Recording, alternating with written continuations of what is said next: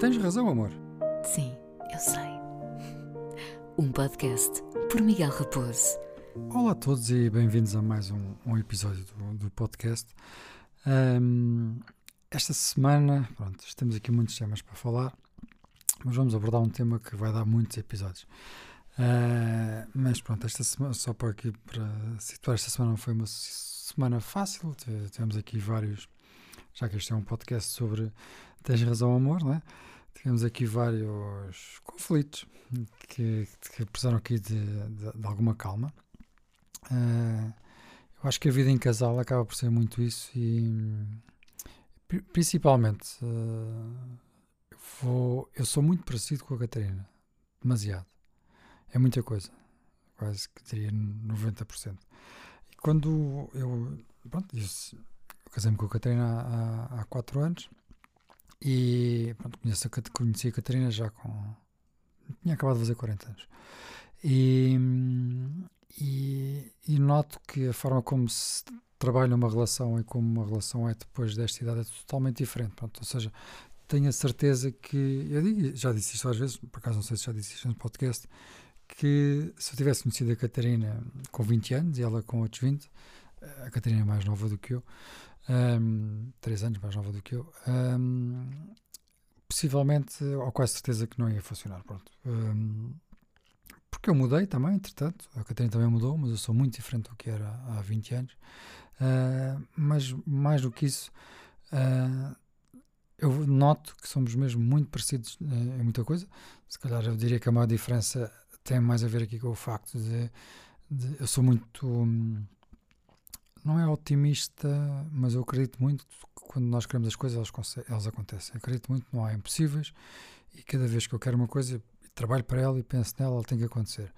E a Catarina, nesse aspecto, é exatamente o contrário, que é sei lá, vai, mete a mão ou, ou aqui o meu enteado, o Manuel tosse, pronto, já estás doente, já estás doente. É este tipo de coisa que, ah, ou seja, parte logo como a coisa não vai acontecer. Se tem um projeto que ela pode ser ela uma das pessoas que vai fazer, diz logo que não vai acontecer. Pronto. Se, se calhar a maior diferença é essa, mas tudo o resto somos muito parecidos.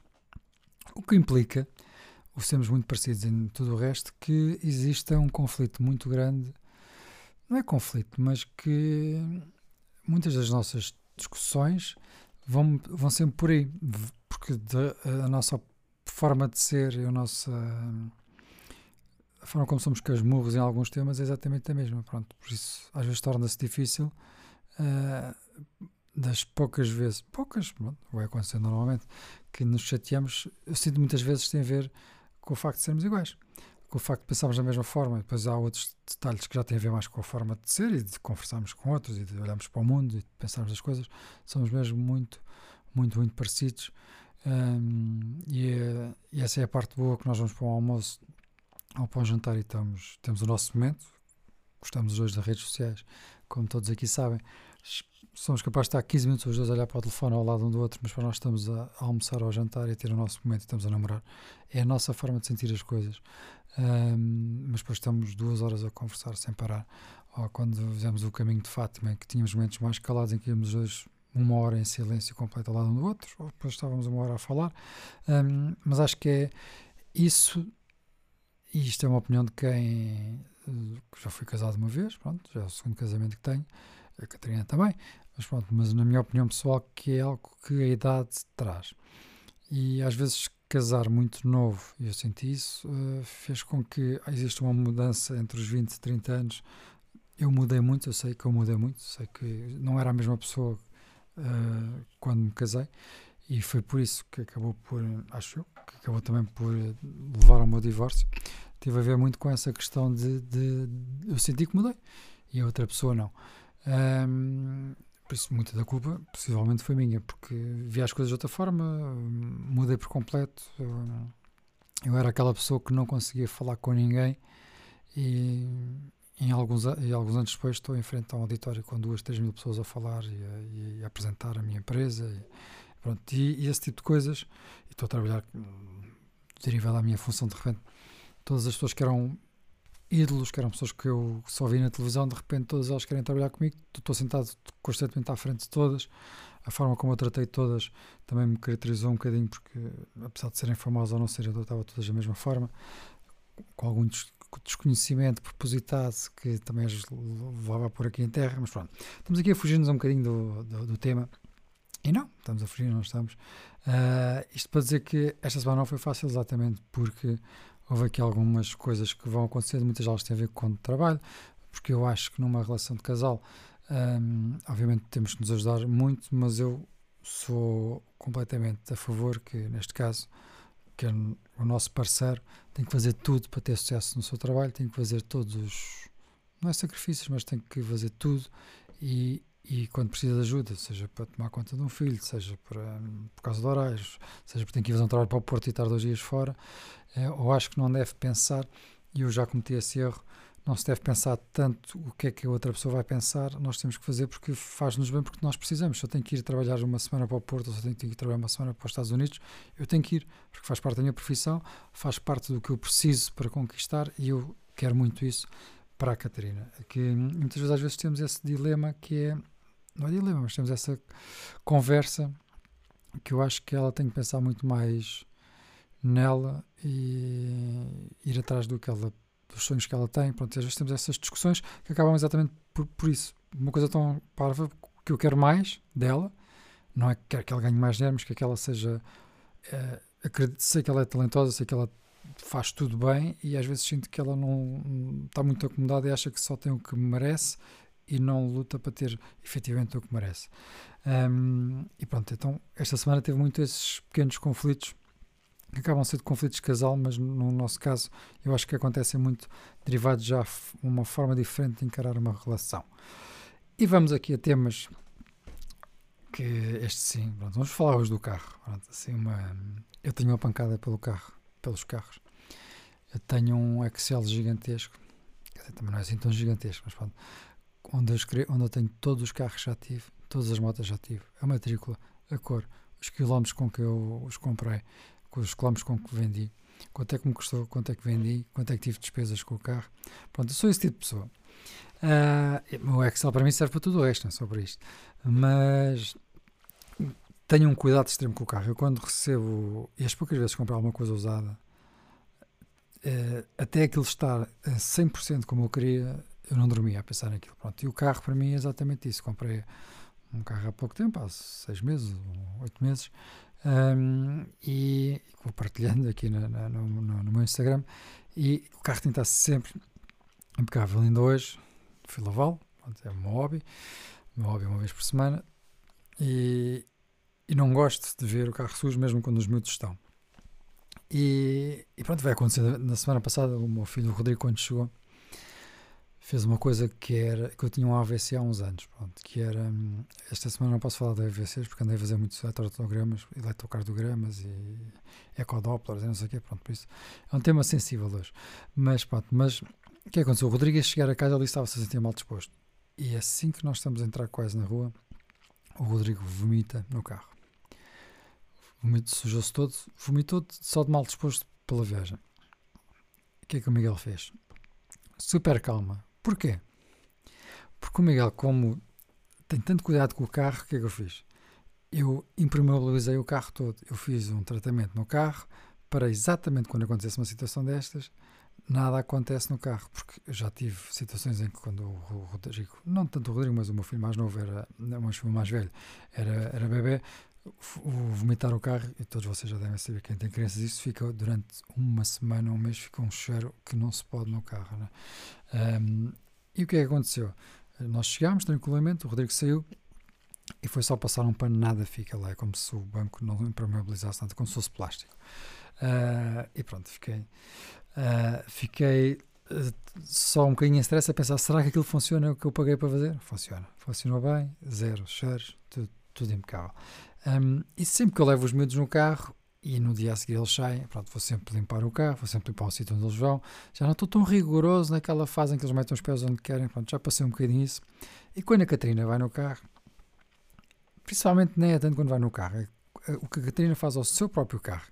Isso é que me choca, é a quantidade de garrafas de água espalhadas pelo carro, o carro está a andar e está a fazer barulho todo lado, é garrafas para frente, garrafas para trás. Eu, quando ouço um barulho no carro, tenho que parar. Tenho que perceber onde é que está o barulho no carro. Catarina não, é exatamente o oposto. Não tem cuidado com, com essa parte, não, não liga. O carro dela está lavado porque sou eu que o vou lavar porque não consigo já ver o carro assim, mas por ela estava sempre bem. Ou tem sempre aquela desculpa, vai, vai chover esta semana. Está bem, Catarina, mas o carro está assim um bocadinho sujo. Ah, mas vai, vai chover. Há de chover um dia, não é? Uh, pronto, eu sou exatamente o oposto e o carro tem que estar sempre impecável, tem que, tem que sempre lavado, tem que estar sempre aspirado. E cada vez que entro no carro da Catarina fico maluco com o que vejo, pronto. E, e às vezes a brincar, quando estou assim um bocadinho com mais chuva gela, até meto uma garrafa no chão e quando estou a andar no carro, a garrafa anda para trás e para a frente, para trás e para a frente, assim eu lembro-me dela, porque não, não está lá. Uh, ou então, normalmente, o que a Catarina faz é a primeira viagem que eu faço depois já de ter deixado a Catarina. Saímos durante o fim de semana, segunda-feira vou trabalhar, é assim que eu estou a sair da garagem, já estou a ouvir uma garrafa dentro do meu carro. Vum, vum, pronto, já sei. Deixou-me aqui uma recordação. Pronto, lá paro eu, depois de ter a garrafa fora. Um, e, e, tenho mesmo muito, muito cuidado. Pronto. E, e, toda esta brincadeira começou muito aí, com as, com as idas à praia e com conteúdos provocou, provocou. Mas pronto, sobre as idas à praia vou falar outro dia. Hoje era só mais para deixar aqui a minha panca que tenho com o carro. Eu já não sou assim tão, principalmente com o carro da Catarina, mas o carro da Catarina foi. Eu comprei o carro com tanto cuidado, escolhi foi uma surpresa para a Catarina, não sabia que ia receber o carro. Escolhi as cores, escolhi as riscas, colocar pontinhas, escolhi o interior, as jantes. Cometi a maior agenda da minha vida, escolhi umas jantes pretas porque o carro ficava incrível, porque era uma versão nova e a pintura era nova, não sei o que, não sei o que. Pronto, né?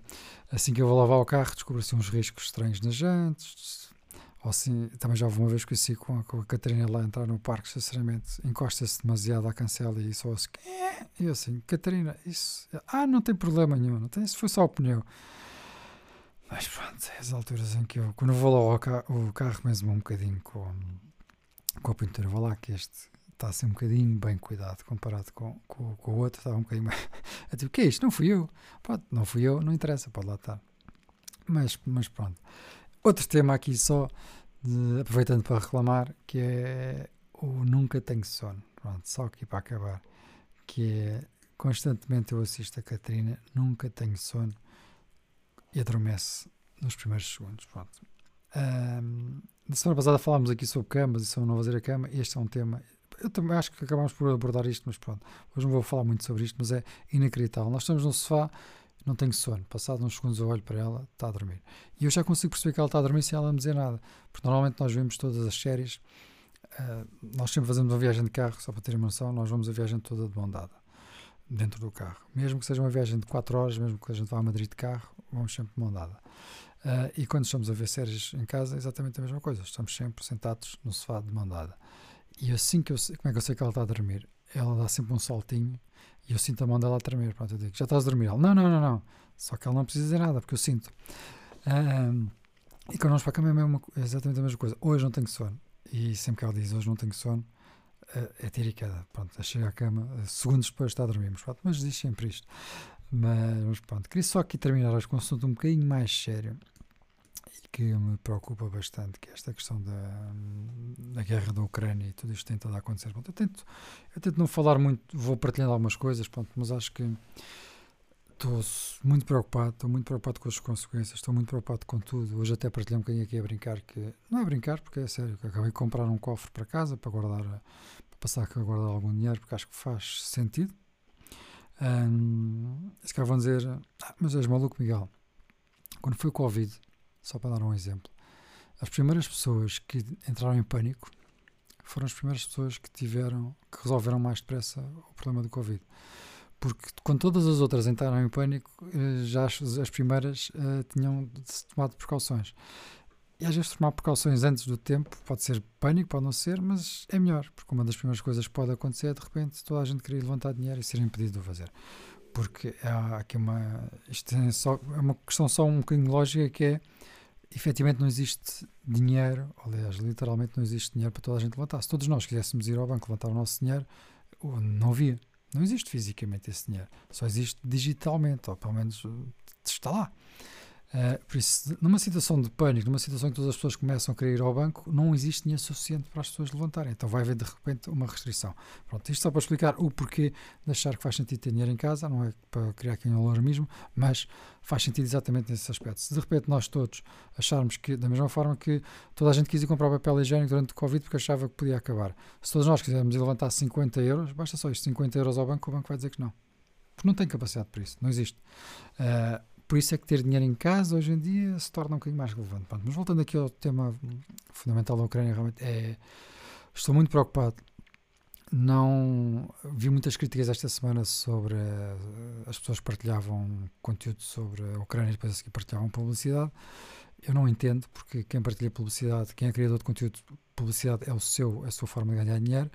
Um, não se critica ninguém por ir trabalhar para a rádio, ninguém para ir trabalhar para a Zara, não se critica um, um, médico, não se critica um apresentador de televisão, mas critica-se quem trabalha nas redes sociais e partilha publicidade. Não faz sentido, não é por isso que a pessoa está mais ou menos chateada, está mais ou menos preocupada. Pronto, acho que é importante, todos nós, eu tenho tentado fazer o máximo que posso, Uh, seja com a ajuda mesmo de, de, bens, em farmácias, tenho deixado algumas coisas, seja com a presença na manifestação que tive com a Catarina aqui em Lisboa.